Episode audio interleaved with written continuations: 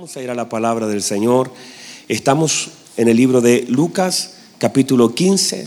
Ahí estamos eh, compartiendo desde la palabra del Señor. Lucas, capítulo 15.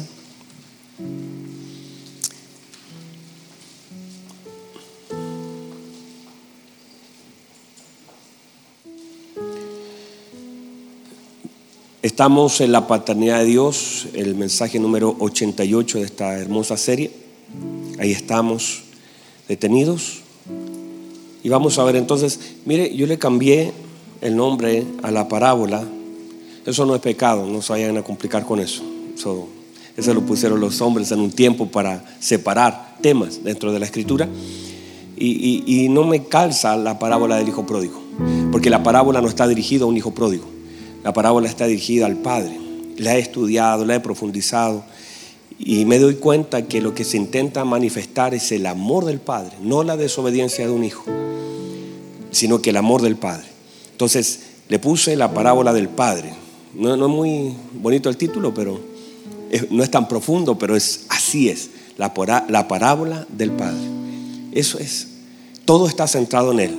Y desde hoy vamos a comenzar a ver lo que es en, todos los servicios de hoy acerca de lo que es la casa del Padre.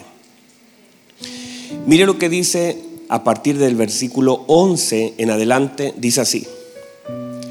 También dijo, un hombre tenía dos hijos. Note que ahí entonces está hablando del hombre, de ese padre. Parte hablando del padre, un hombre, un padre, tenía dos hijos. Y usted sabe que lo primero, el primer verso siempre gobierna todo lo demás. Y el menor de ellos dijo a su padre, Padre, dame la parte de los bienes que me corresponde, y les repartió los bienes. No muchos días después, juntándolo todo, el hijo menor se fue lejos a una provincia apartada y allí desperdició sus bienes viviendo perdidamente. Y cuando todo lo hubo malgastado, vino una gran hambre en aquella provincia y comenzó a faltarle. Y se fue y se arrimó a uno de los ciudadanos de aquella tierra, el cual envió a su hacienda para que apacentase cerdos.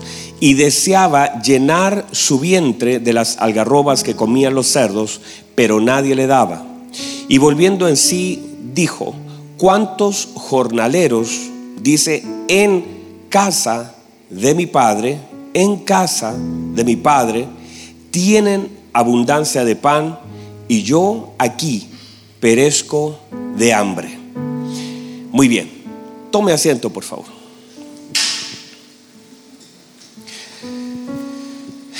Hemos estado hablando acerca de principios importantes, trascendentes de esta parábola y pensaba anoche mientras estaba eh, estudiando y orando al Señor, ¿Cuál es mi tarea eh, en, relación a esto? Mi tarea, mi asignación en este tiempo.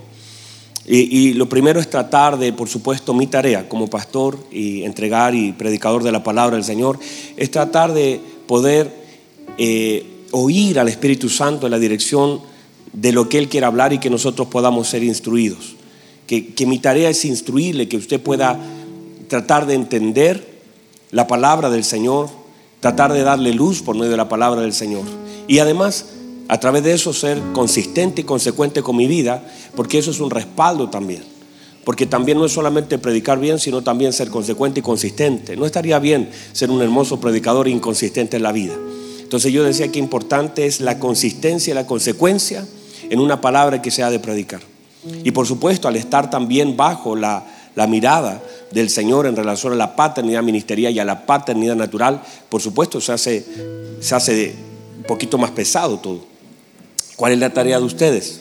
Definir la tarea de ustedes. Cuatro cosas importantes. Esta es su tarea. Número uno, oír la palabra atentamente.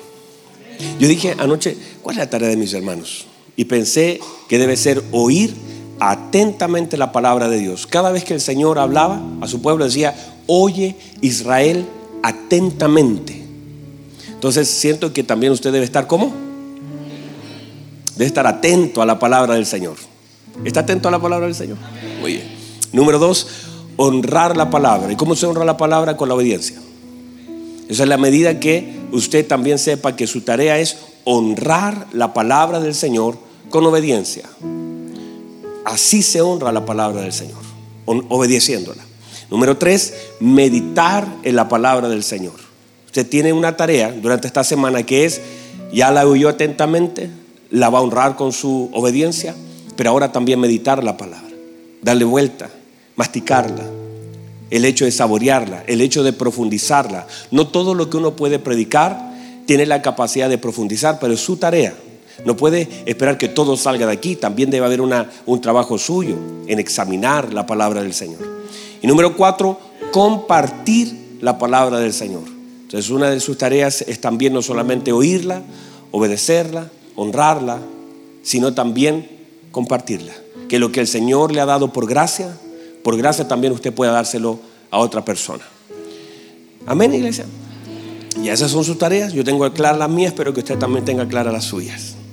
Mire lo que estamos estableciendo entonces estas parábolas, establecimos que estas parábolas nacen desde la crítica que le hacen a nuestro Señor Jesucristo y aparecen entonces estas parábolas que vienen a representar, y usted, y ya lo hemos hablado durante dos semanas, que la oveja perdida representa a este hijo que se fue, la dragma perdida representa al hijo que se queda pero que se pierde en casa. ¿Por qué se pierde? Por falta de luz y por toda la basura que se acumula en casa por falta de luz. Entonces, ahora también este, estos días vimos algunas características de la paternidad de Dios en relación a lo que aparece acá, algunas características, cómo podemos oír a Dios a través de lo que Él nos da, cómo lo que Él nos da también es parte de la voz del Señor. Pero ahora entonces hemos llegado a este punto donde el Señor ha puesto en mi corazón hablar acerca de la casa del Padre, algo muy importante.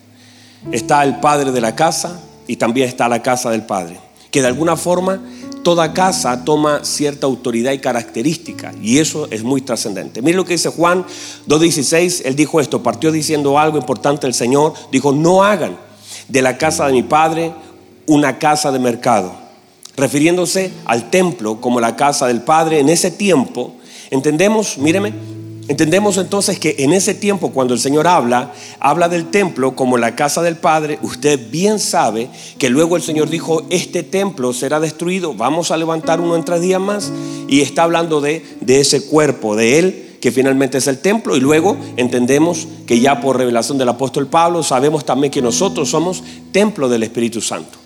Sin embargo, hay que entender que en todo lugar donde se reúnen los santos, los hijos de Dios, también es un lugar de adoración, de exaltación al Señor.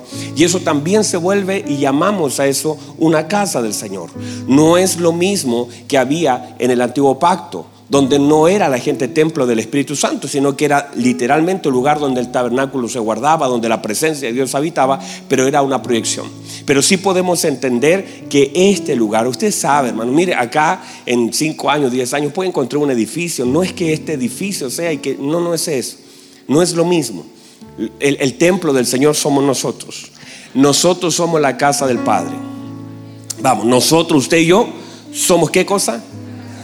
Nosotros somos la casa del Padre. Sin embargo, también podemos darle un sentido al hecho de congregarnos en un lugar, porque esto manifiesta de alguna forma una casa donde hay hermanos. El salmista dice cuán bueno, cuán delicioso es estar los hermanos juntos en armonía. Está hablando en un tiempo donde no había templo. Está hablando de la armonía de los hermanos. Está hablando del lugar donde se reunían a compartir. Entonces, este es su lugar de adoración, lo entendemos así. Cada uno de los lugares que levantamos, así como la casa del Padre, que vamos a estudiar ahora, tienen también ciertas características, toman identidad. Es lo que habla la paternidad. Cada, cada hombre en casa le da una identidad. Todos nosotros le damos identidad a la casa. En la paternidad, cuando hablo de paternidad, hablo de hombre, mujer operando en un espíritu de paternidad. Pero cada uno de nosotros, yo entro a su casa y en su casa sus muebles de alguna forma manifestarán parte de su identidad. Las cortinas de su casa van a manifestar algo, ¿verdad? Porque hemos aprendido a lo largo del tiempo que las cosas hablan por nosotros. ¿Verdad que sí? Su auto me habla de usted, su ropa, como usted se viste, me habla de usted, su peinado me habla mucho de usted. Y los que no se peinan también, eso habla mucho. O sea, todo, todo nosotros en sí lo que tenemos, lo que somos, en nuestras casas, nuestros cuartos, nuestras oficinas, nuestra vestimenta, nuestros zapatos, todo habla de nosotros. Sin que usted me diga mucho, uno al verlo define cosas, porque las cosas hablan por nosotros. Así también la casa, usted entra a esta casa de adoración y esta casa habla algo. La gente entrar algo va a decir. Cuando usted entró por primera vez, ¿le habló este lugar? Lo miró. ¿Le, habló, ¿Le habló este lugar? Algo le dijo, ¿verdad? Y usted luego aprendió que hay ciertos pilares que gobiernan esta casa, pero ya sin que alguien le diga, usted vio algo y dijo, esto está hablando, esto habla de excelencia. Eso es mucho de lo que hemos intentado hacer, hacer y usar la excelencia como un medio de pilar de esta casa. Entonces, note por favor algo tan interesante, que el hijo menor se conectó más con la casa del padre que con el padre de la casa. El hijo menor dice esto, me levantaré e iré, porque la casa de mi padre no habla del padre de la casa, sino que habla en la casa de mi padre hay abundancia de pan. Lo que quiere decir, él está diciendo, mi conexión con mi padre tiene que ver con su casa. En la casa de mi padre. No habla del padre, sino que habla de la casa. El segundo hijo dice que podía hablar con el padre de la casa. Cuando sale, el padre de la casa habla con él, pero él no quiere entrar a la casa del padre. No sé si me explico. O sea, el primero se conecta con la casa del padre y el segundo se conecta con el padre de la casa, pero no quiere entrar a la casa del padre. Un trabalengua, hermano. Complicado.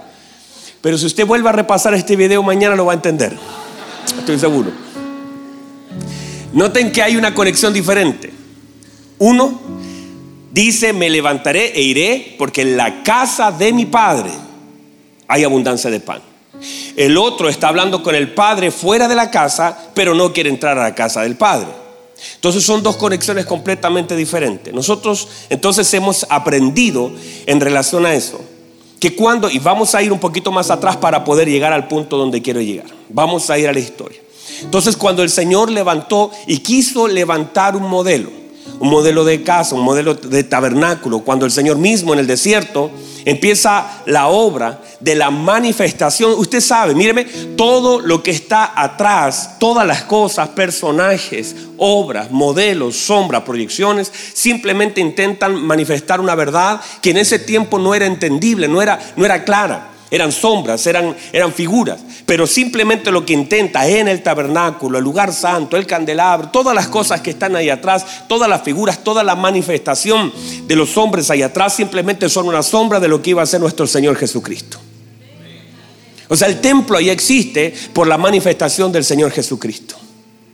Y todo lo que hay ahí atrás es simplemente una proyección, una sombra hermosa. Y míreme, cuando si nosotros ya salimos y hoy ya no estamos en las sombras, sino que hoy habitamos en la luz. Hoy habitamos en qué? Ya no estamos en la sombra. Entonces no es legal volver a las sombras si ya nosotros estamos en la luz. Porque las sombras simplemente quisieron manifestar algo que en ese tiempo no había sido manifestado. Por eso son proyecciones, el cordero, eh, el aceite. El aceite es un tipo del Espíritu Santo, pero en sí ya el Espíritu Santo fue manifestado. Eso era una sombra de lo que había de ser y suceder. Pero hoy día ya estamos en la luz, ya no estamos en la sombra. Cristo es la luz. Eh, Juan capítulo 1 manifiesta, dice que la luz vino a este mundo y se manifestó. Las tinieblas entonces retrocedieron. Por eso ya no podemos volver ahí atrás a, a las sombras, a los elementos. Ya no podemos estar allá, no podemos judaizar el Evangelio. Porque todo eso fue sombra de lo que había de venir. Y ahora estamos operando en la luz de Cristo, bajo la unción del Espíritu Santo. Así que todo lo que estaba allá fue bueno para un tiempo y para un momento, pero como iglesia no podemos retroceder allá. Yo sé que algunos dicen, no entiendo nada, pero algunos seguramente van a entender lo que estoy hablando. Entonces, mire, lo que, lo que pasa allá atrás es que el Señor levantó en medio del desierto, levantó un tabernáculo. Pero ese tabernáculo no podía ni levantarlo cualquier persona y tampoco podía alguien meter su mano en el asunto. Entonces, ¿qué hizo el Señor? El Señor se valió de hombres que él mismo llenó con sabiduría para poder cumplir esa tarea. Mire lo que dice Éxodo capítulo 35, mire lo que dice el 30 en adelante, y usted puede leer, eso es hermoso, pero mire lo que dice el Señor a Moisés. Y dijo a los hijos de Israel, mire lo que dice, perdón, Moisés a los hijos de Israel, mira, mirad, Jehová ha nombrado a Bezalel, hijo de Uri, hijo de Ur, Ur, el que le sostuvo los brazos a Moisés. O sea, qué bendición, mire, su nieto ahora está apareciendo en escena dice de la tribu de Judá, y lo ha llenado del Espíritu de Dios en sabiduría, en inteligencia, en ciencia y en todo arte, para proyectar diseños. Hermoso. O sea, lo que está diciendo es que el Señor se valió de un muchacho llamado Bezalel y lo llenó de sabiduría lo llenó de inteligencia, lo llenó de ciencias, le dio un diseño, le dio un diseño, le, dio capacidad de diseñar. O sea, él venía programado de fábrica para poder levantar un diseño del cielo. O sea, es que él venía, míreme, él venía de fábrica.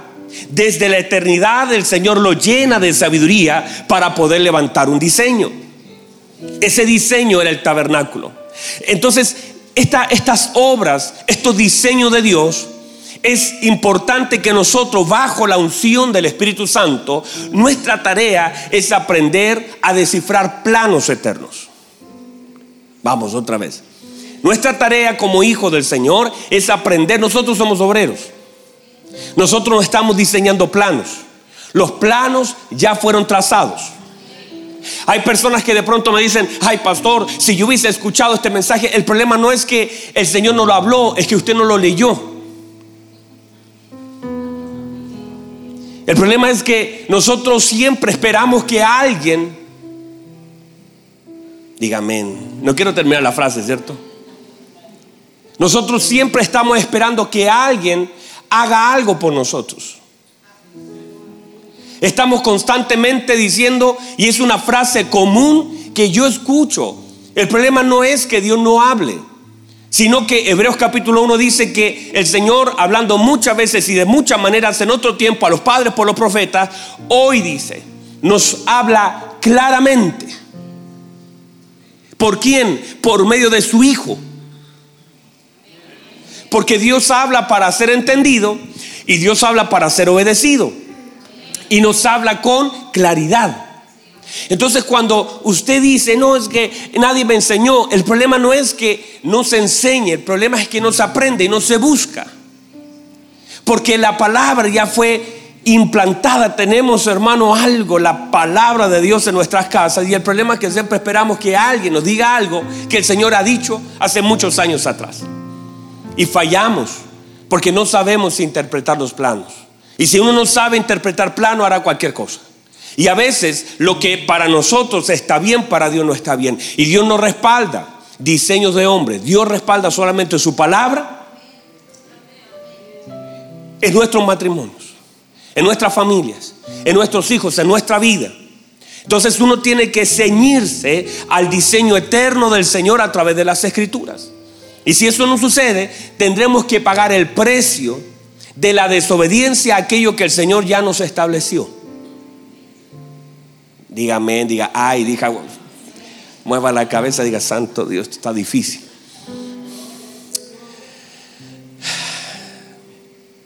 Cuando el mensaje, yo era pequeño, y el mensaje estaba muy duro, complicado. Cuando el predicador no le, no le apuntaba mucho, al principio había una hermana de la congregación que decía, ayuda a tu siervo, Señor.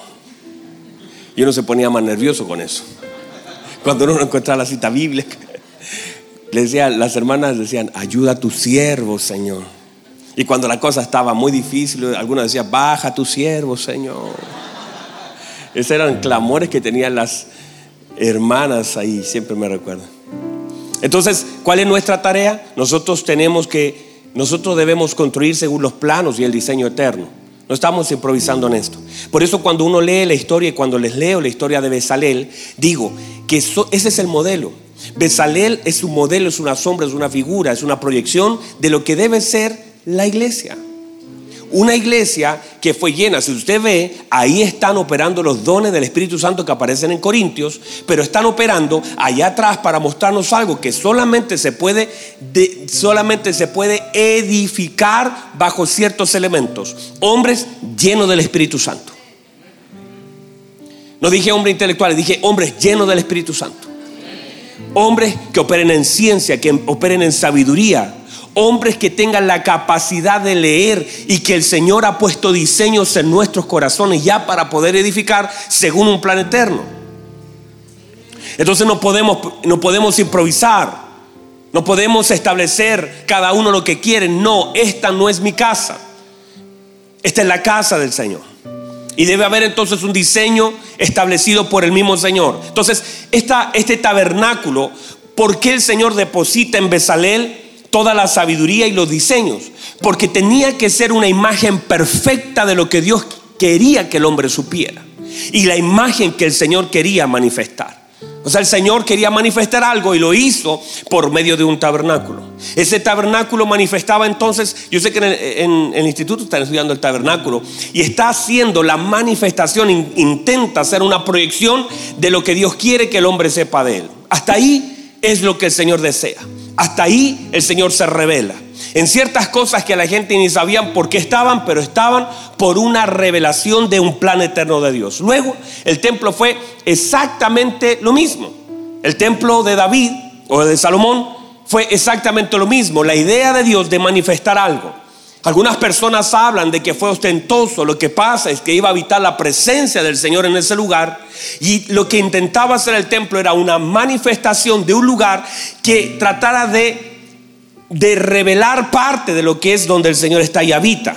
Señor no, no, no piense que el Señor allá eh, está en una choza de dos por dos, fiscal. O sea, Él vive. Cuando se nos habla de eso, se nos dice, habla de un bar de cristal, se nos hablan de calles de oro. El Señor tiene problema con eso, porque para el Señor el, oro, la tierra, no, no hay diferencia, eso es del hombre. ¿Verdad? Eso es del hombre, el oro, el cristal, tratar de demostrar una cadenita de oro. Esas son cosas de hombres.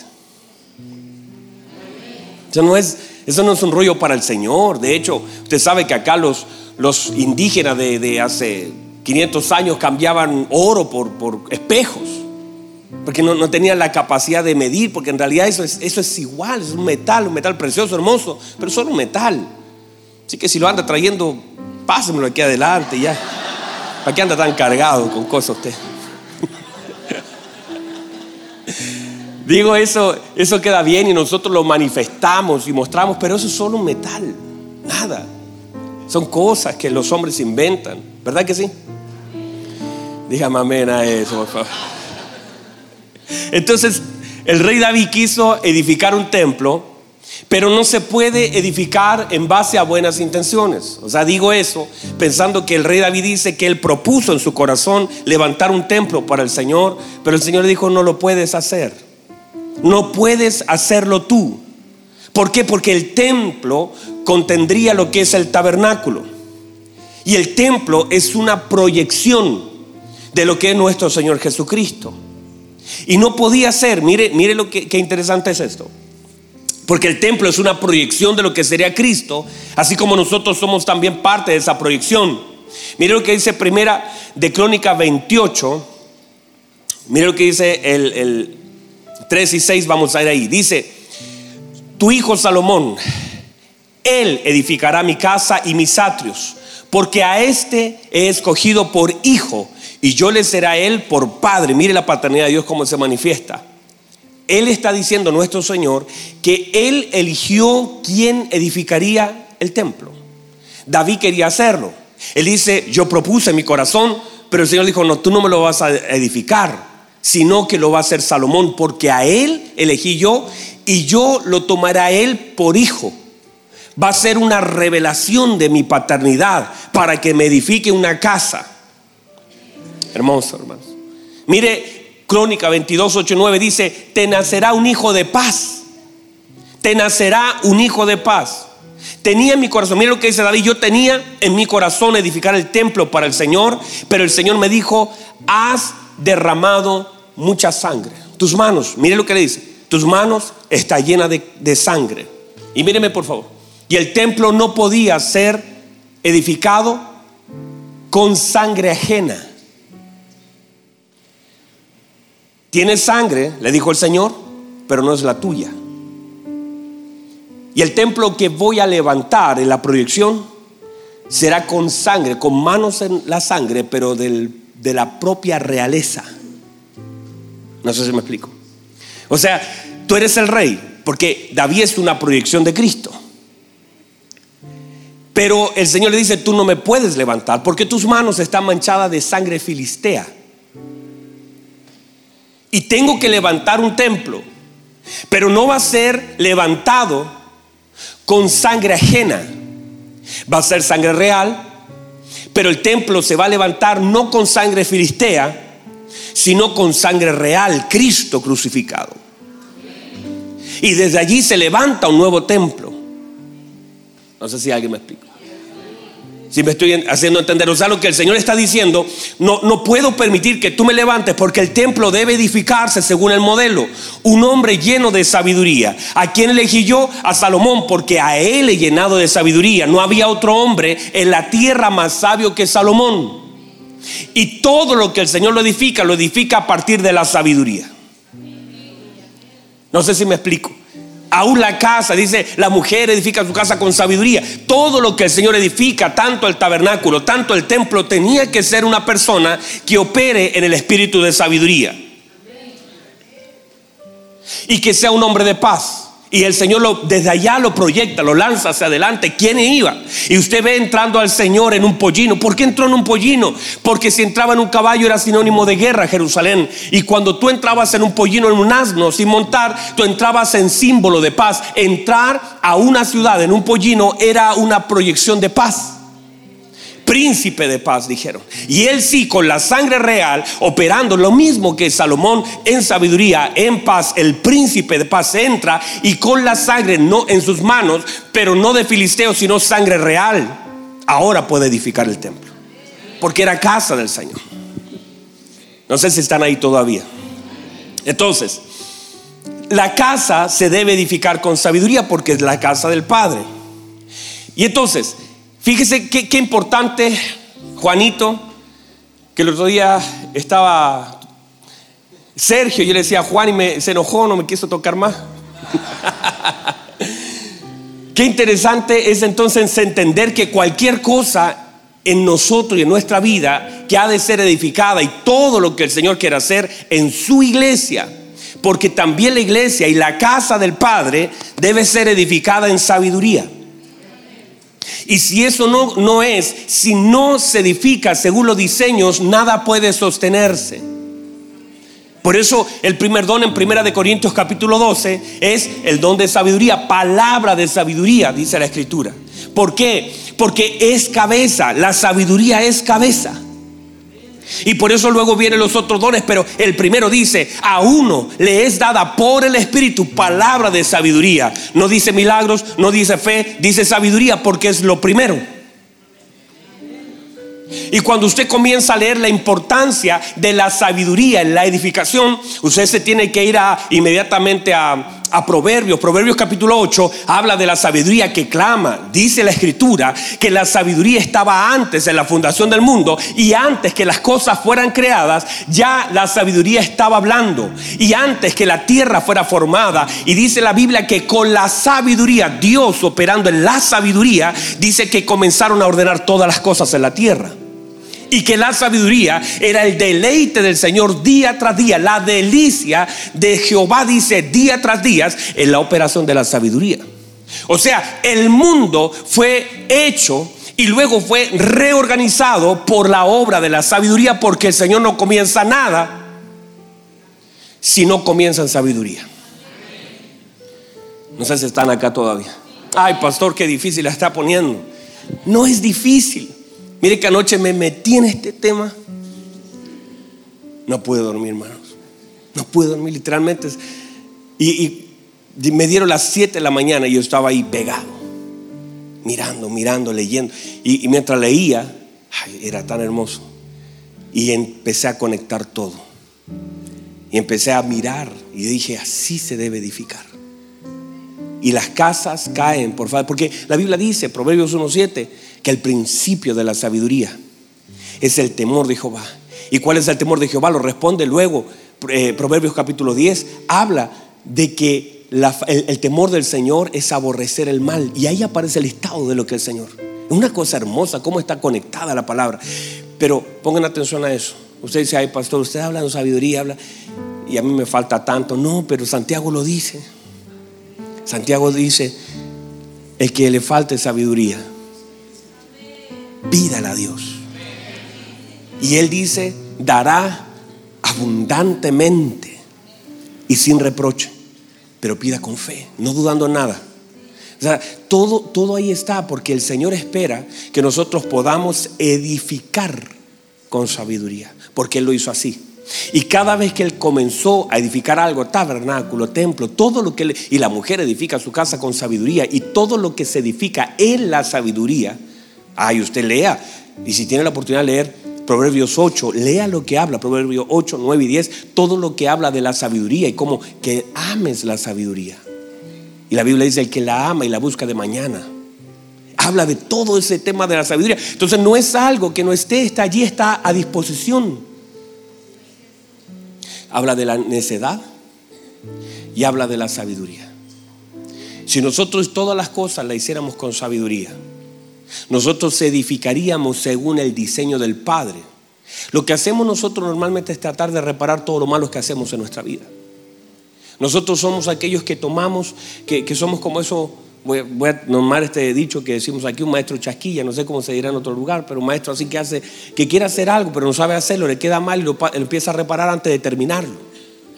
Una cosa que nada funciona. Y a veces estamos pidiéndole al Señor que repare lo que hemos hecho mal, pero no pedimos al Señor sabiduría para comenzar, porque todos los días comenzamos algo en Cristo. Todos los días hacemos algo. Y si lo que hacemos no está sostenido por la sabiduría en Dios, eso no tiene posibilidad de prevalecer. Pero si nosotros comenzamos, ah, porque el tabernáculo se hizo, no se tuvo que reparar, no se tuvo, ¿por qué? Porque fue hecho con sabiduría, porque el Señor llenó a un hombre con sabiduría, llenó a un hombre con ciencia, llenó a un hombre con diseños. ¿Para qué? Para levantar un modelo, porque los modelos ya están hechos. Nosotros solamente tenemos que pedirle al Señor, Señor, dame al, al, final, en la tercera o cuarta reunión, no sé cuál ya, voy a comenzar a predicar acerca de las cosas que nosotros pedimos y cómo a veces nuestras peticiones las confundimos con las oraciones.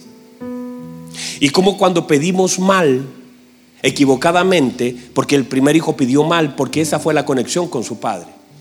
Y cuando nosotros nos alejamos, porque voy a comenzar a hablar por qué nos alejamos de la casa del Padre, es justamente tiene que ver con nuestras peticiones. Muchas veces nuestras peticiones nos alejan de la casa del Padre. Porque confundimos oración con petición. Y son dos cosas completamente diferentes. Lo vamos a ver, así que quédese hasta las 6, 7 de la tarde y lo va a escuchar. ¿Están aquí todavía?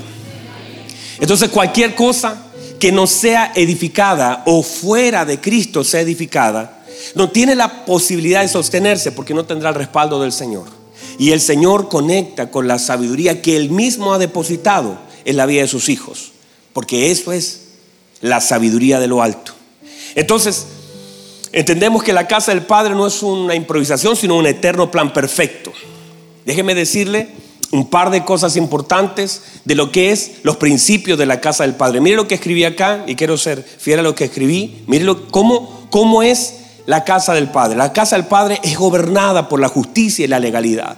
Está llena de amor y fe. Se destaca la abundancia de los bienes y las riquezas operando desde la misericordia, las oportunidades y también el perdón. En la casa los que sirven y los hijos están conectados al pan por medio del Padre o al Padre por medio del pan. Y lo que intenta hacer el Padre en la vida de sus hijos es que estos vivan, disfrutan, crezcan, sirvan, se gocen y coman en su casa. Eso es como el resumen de lo que hay en lo que, lo que es la casa del Padre. Algunas cosas que dije recién, entonces déjeme decirle 12 cosas que gobiernan en la casa del Padre, legalidad y justicia. En la casa del Padre no hay ilegalidad y no hay injusticia. Él no la permite. Nosotros podemos permitir cosas en nuestra vida que el Padre nunca ha de permitir. El Padre no permite ilegalidad y no, no permite injusticia. Porque la casa del Padre, y ojo, por favor miren, la casa no es solo eso. Esta casa, este templo, esta casa del Padre debe operar en legalidad y justicia. Otra vez, la casa del Padre debe operar en legalidad y justicia. Y si en algunas áreas de nuestra vida hay injusticia, el Padre no la acepta. Todo lo que sea injusticia, mentira, engaño, el Padre no opera en eso. En la casa del Padre hay y está gobernada por bienes y riquezas. Ya lo hablamos el día jueves, bienes y riquezas. Hablamos que la gente, los hijos conectaron con los bienes, pero los hijos no conectaron con las riquezas. Que ambos hijos están golpeando, están diciendo, Padre, dame la parte de los bienes. Y el otro dijo, no me has dado, a él le diste, a mí no me diste, gastó tus bienes, a mí no me has dado. Los dos hijos están conectados con los bienes, pero ellos no están disfrutando de las riquezas. Y que mire, míreme por favor, lo que dije el día jueves, una cosa muy puntual que quiero recalcar, es que todos esos años que ese hijo sirvió al padre, él dijo, tantos años te sirvo, estoy completamente seguro que el padre cambiaría todos esos años de servicio por un poco de misericordia hacia su hermano. Entonces nosotros no podemos no operar en la riqueza del Padre y solamente desear los bienes del Padre. Pero hay una generación que está enfocada en los bienes que el Padre tiene y no en las riquezas que el Padre tiene. No sé si me explico. Gente que quiere lo que Dios tiene, pero no quiere lo que Dios es. Cuando nosotros solamente pensamos las oraciones, todas nuestras oraciones muchas veces apuntan a que el Señor me dé algo que venga a traerme satisfacción, gozo, placer, a deseos personales, pero muy pocas veces deseamos y pedimos, Señor, dame la misericordia con la que tú amas. Dame el corazón, dame el servicio, dame, dame la gracia. Son cosas que a veces no pedimos sino que pedimos plata para pagar cuenta, pedimos salud, pedimos eso. Y no está mal, por favor, no me vayan a malinterpretar. Pero hay cosas que son los bienes del Señor y que esos jóvenes conectaron con el Padre por medio de los bienes del Padre, pero no conectaron por medio de la riqueza del Padre. El Padre era rico en perdón, rico en misericordia, rico en gracia. Y cuando tú conectas con la riqueza de Dios, los bienes de Dios pueden llegar o no llegar a ti, pero es irrelevante. Lo más importante que el Padre tiene son las riquezas. Y a veces le damos énfasis a los bienes. Número tres, la abundancia en la casa del Padre. Todo en la casa del Padre es abundante. Los siervos tienen abundancia de pan porque todo en la casa del Padre es abundante, abundante en pan, abundante en misericordia, abundante en perdón, abundante en amor. Todo lo que gobierna la casa del Padre es abundancia. Cuatro, misericordia. Una casa repleta de misericordia. Todo lo que se habla en esta palabra es la misericordia de un padre que es capaz de esperar a uno que se fue y capaz de salir a buscar a otro que no quiere entrar. Misericordia. La casa del Padre es gobernada también, número 5, por la fe. La fe gobierna el corazón del Padre en relación a sus hijos. Ya lo hablamos también. Número 6, el perdón. La casa del Padre, una casa del Padre está gobernada por el perdón. Y cuando cada vez que usted vaya escuchando esto a la casa del Padre, mire su casa.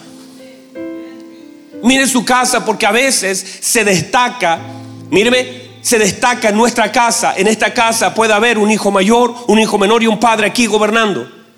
Y a veces no se destaca la figura del Padre en nuestra vida, sino que se destaca lo otro, lo malo, el rechazo la falta de misericordia. Entonces, ¿qué está destacando nuestra casa? ¿Se puede ver en mi vida la casa del Padre? ¿Soy yo un reflejo de la casa del Padre?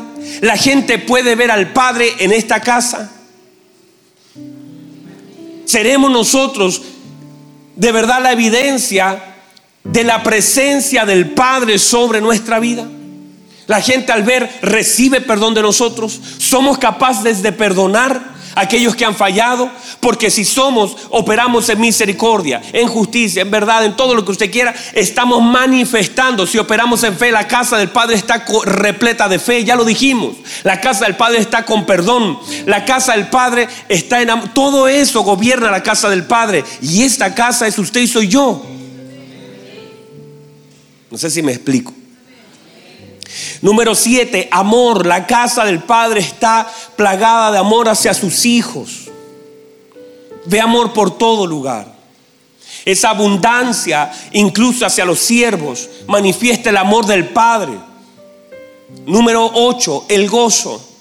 Usted ve en estas tres parábolas algo que continúa, gozo. Era necesario hacer fiesta y gozarnos. Alegraos conmigo porque encontré la dragma. Hay gozo, dijo el Señor. Se encontró la oveja perdida. Gozoso volvió al redil.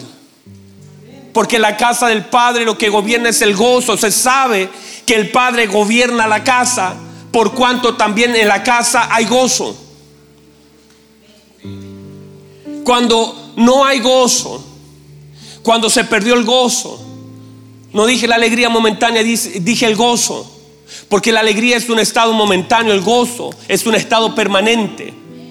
La alegría es, es, la alegría es una emoción, el gozo es un estado. Por eso la Biblia dice que lo que sostuvo al Señor en la cruz fue el gozo puesto delante de Él. O sea, tú puedes tener gozo aún estar siendo crucificado, claro que sí.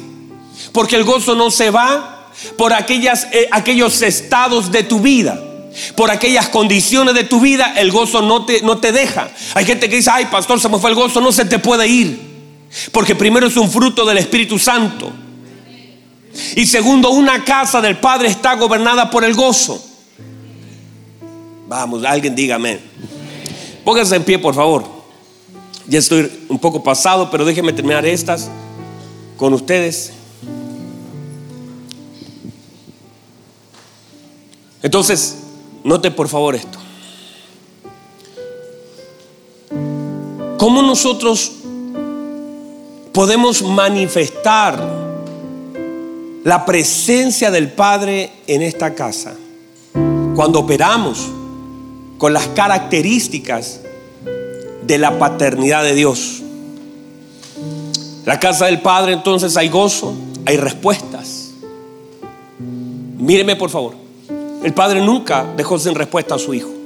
Y aunque el hijo le dijo, ay, mira cómo lo tratas a él, él se, se mató al, becerro gordo y, y, gastó todo tu dinero y el padre siempre con amor tenía una respuesta. El padre pudo haber golpeado la mesa y haber dicho, yo soy el papá y se acabó el asunto. Pero el padre dio respuestas. Porque en la casa del padre siempre habrá una respuesta. Hay un hombre que la Biblia dice, tres veces he rogado que quite el aguijón de mí. Tres veces. Y el Señor le ha dicho, bástate de mi gracia. El Señor siempre tiene respuesta. Hay cosas que todavía no podemos entender, pero no quiere decir que el Señor no esté respondiendo. O que nosotros incluso no queramos recibir la respuesta de Dios. Porque muchas veces la respuesta de Dios no es lo que el hombre quiere oír. A veces lo que Dios habla no es lo que nosotros queremos escuchar. Y a veces nosotros cerramos nuestros oídos para no oír lo que el Padre está hablando. Pero siempre en la casa del Padre respuesta. O sea, quiero decirle esto. En la casa del Padre siempre habrá respuesta. Y a veces la respuesta del Padre nace desde adentro. Jocabeb, mire, Jocabeb estaba siendo presionada junto a todo el pueblo. Y la respuesta de Dios nació por el vientre de Jocabeb, un Moisés. Fue la llave. Entiéndase que siempre la respuesta del Señor ya está dentro. No espere, míreme, no espere que venga de afuera. La respuesta del Señor ya está dentro. Porque es el Espíritu Santo que nos va a guiar. Usted puede, hermano, secarse esperando que alguien por fuera responda lo que el Señor está gritando por dentro. Y a veces nosotros le damos tanta importancia a lo de afuera. Claro que es importante, relevante. Y hay gente que dice, estoy esperando confirmación de afuera. Porque a veces pensamos que por el oído puede ser más segura la cosa, pero no es más segura. Uno va a tener que aprender en la vida. Uno va a tener que sentir la presencia de Dios. Aprender a amar la presencia de Dios. Aprender a cuidar la presencia de Dios, aprender a disfrutar de la presencia de Dios y también aprender a reconocer la presencia de Dios. Porque uno podría estar con el Señor y todavía ni siquiera aprender a reconocerlo. Así le pasó a los discípulos. Caminaron con un Señor, con la presencia del Señor, pero no fueron capaces de reconocerlo. Uno podría estar perdido esperando respuesta cuando el Señor ya está gritando por dentro, porque el Señor dice que en este nuevo pacto ya no íbamos, no iba a escribir más en unas tablas hechas por manos de hombre ni en piedra, sino que en este nuevo pacto las tablas son el corazón. Y la ley del Señor está grabada en el corazón del hombre en este nuevo pacto. Por lo tanto, cuando quieras respuesta, tienes que ir a la oración. La oración es una forma como Dios te va a hablar. Y vas a tener que aprender a oír la voz de Dios. Y vas a tener que estar atento y a sentir la presencia de Dios. Y no asumir todas las cosas que vienen a ti como una respuesta de Dios. Porque muchas veces asumimos y de pronto oramos y decimos, Señor, ayúdame. Y de pronto aparece algo y pensamos que esa es una respuesta y puede ser que no. Porque después de orar van a aparecer Ismael cosas falsas. Y vas a tener que aprender a discernir lo verdadero de lo falso. Y vas a tener que aprender a ser guiado por el Espíritu de Dios y no por las oportunidades que están delante de ti. Nosotros somos ah, metinca, me parece. No, estoy seguro, estoy cierto. El Espíritu Santo, entender que la obra del Espíritu Santo es guiar, porque la Biblia establece que los hijos de Dios son guiados por el Espíritu de Dios y ser guiado en la clave. Déjate guiar por el Espíritu de Dios. No, no, seas impulsivo a tus emociones, déjate guiar, déjate que Él te lleve, que Él te encamine, que Él te muestre el camino. Pero para eso hay que aprender a discernir la voz del Espíritu Santo en nuestra vida. Estamos llenos de fracasos y muchos de esos fracasos es porque tomamos y fracaso muchas veces no es evidente, la gente no lo ve, pero tú sabes que en el interior de tu corazón hay tantas cosas que están mal, que han ido cayendo, que la gente no ve, pero está lleno, la gente está bien, bien, vestido, pero no sabe todos los fracasos que llevamos a cuesta, pero si somos guiados por el Espíritu Santo, esa misma presencia que nos lleva, nos respalda, nos ayuda, nos levanta, nos vivifica. La casa del Padre tiene respuesta, tiene velocidad. 11, tiene entendimiento, tiene conciencia. Todas estas cosas tiene la casa del Padre. Nosotros somos la casa del Padre. Y la gente tiene que ver al Padre en esta casa. Nosotros tenemos que reflejar al Padre. Nosotros a través de la misericordia operamos como el Padre opera. Nosotros a través del perdón. Cuando usted perdona lo que está haciendo usted, está manifestando la vida del Padre en su casa. No sé si alguien puede recibir eso. Es la importancia de que el Padre ha diseñado con sabiduría tu vida. Y ahora lo que debemos hacer es manifestar la casa del Padre. Esta es la casa del Padre. No vaya a pensar que esta es la casa del Padre. Esta es la verdadera casa del Padre. Él se valió de un tabernáculo, de un templo, no hecho por mano de hombre. Este lo hizo el Señor. Este lo diseñó el Señor. La Biblia dice, tus manos me hicieron y me formaron. Nosotros somos la casa del Padre. Y desde aquí tenemos que reflejar su gloria. Desde aquí tenemos que reflejar su misericordia. Desde aquí tenemos que operar en justicia, desde aquí tenemos que operar en verdad, desde aquí porque esta casa la gobierna el Padre. Levante sus manos, cierre sus ojos, por favor. Gracias, Señor. Levante sus manos.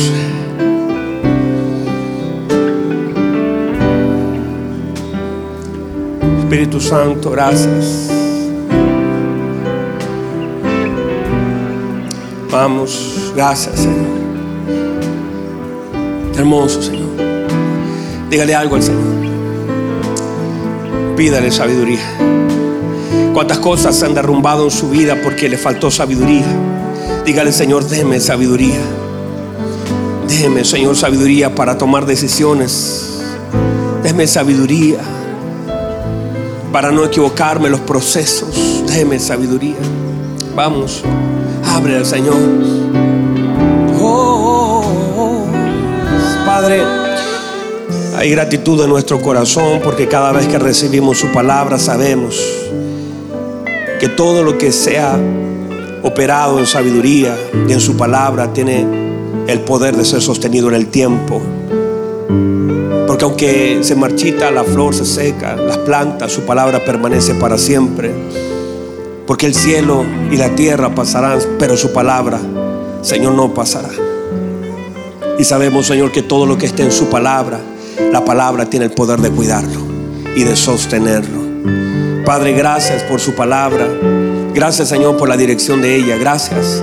Que aquí también, Señor, nosotros, así como Besalel fue lleno de sabiduría, nosotros también seamos llenos de sabiduría, llenos de inteligencia, llenos de ciencia, con diseños del cielo para establecerlos aquí en la tierra.